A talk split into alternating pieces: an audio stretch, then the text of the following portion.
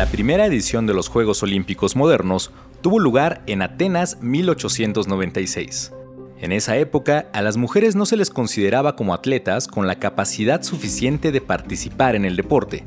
Sin embargo, para la segunda edición del certamen, en París 1900, la mujer compitió por primera vez de manera extraoficial en disciplinas consideradas de naturaleza femenina, como el golf, el tenis y el croquet. Pasaron cinco ediciones más en las cuales compitieron un número limitado de mujeres, hasta que en 1921 la remadora y entrenadora de fútbol de origen francés, Alice Milia, fundó la Federación Internacional de Deportes Femeninos, lo que dio pie a los primeros Juegos Olímpicos Femeninos en París en 1922.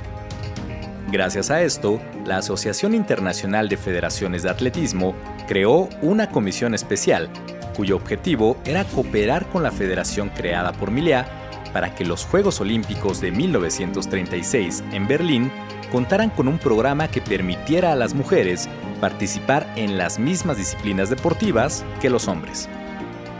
A partir de esa edición de los Juegos Olímpicos, se normalizó la integración de las mujeres como atletas participantes y cada cuatro años las cifras han ido en aumento hasta la actualidad.